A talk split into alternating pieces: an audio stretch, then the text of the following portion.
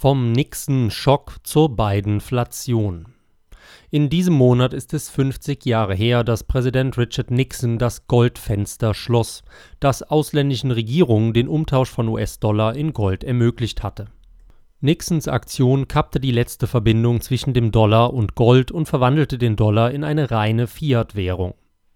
Seit dem Nixon-Schock von 1971 ist der Wert des Dollars und der Lebensstandard des Durchschnittsamerikaners kontinuierlich gesunken, während die Einkommensungleichheit und die Größe, der Umfang und die Kosten der Regierung gestiegen sind.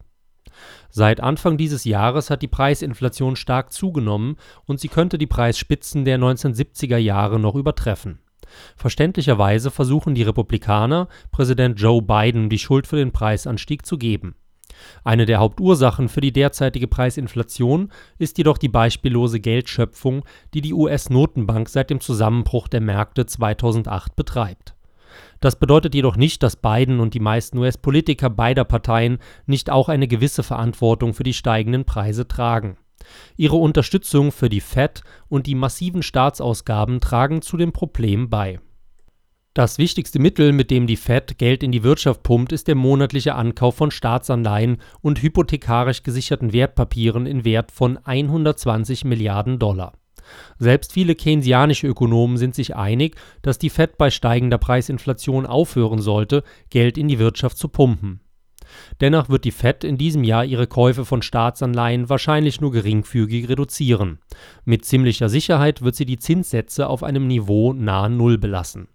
ein Grund dafür, dass die Fed ihre Käufe von Staatsanleihen nicht stoppen oder deutlich reduzieren und die Zinsen steigen lassen wird, ist, dass dies die Schuldenzahlungen des Bundes auf ein unhaltbares Niveau ansteigen lassen würde. Selbst bei historisch niedrigen Zinssätzen machen die Zinszahlungen nach wie vor einen erheblichen Teil der Bundesausgaben aus, und die jüngsten Anzeichen deuten darauf hin, dass die US-Regierung nicht vorhat, sparsam zu sein man denke nur an die 6 Billionen Dollar, die der Kongress für die, Zitat, Entlastung des Staates und die Ankurbelung der Wirtschaft ausgegeben hat, die Verabschiedung des Billionen-Dollar-Gesetzes zur traditionellen Infrastruktur durch den Senat sowie den Haushaltsentwurf für ein 3,5 Billionen Dollar Gesetz zur menschlichen Infrastruktur. Das Gesetz zur menschlichen Infrastruktur stellt eine Ausweitung der Regierung nach dem Vorbild der Great Society dar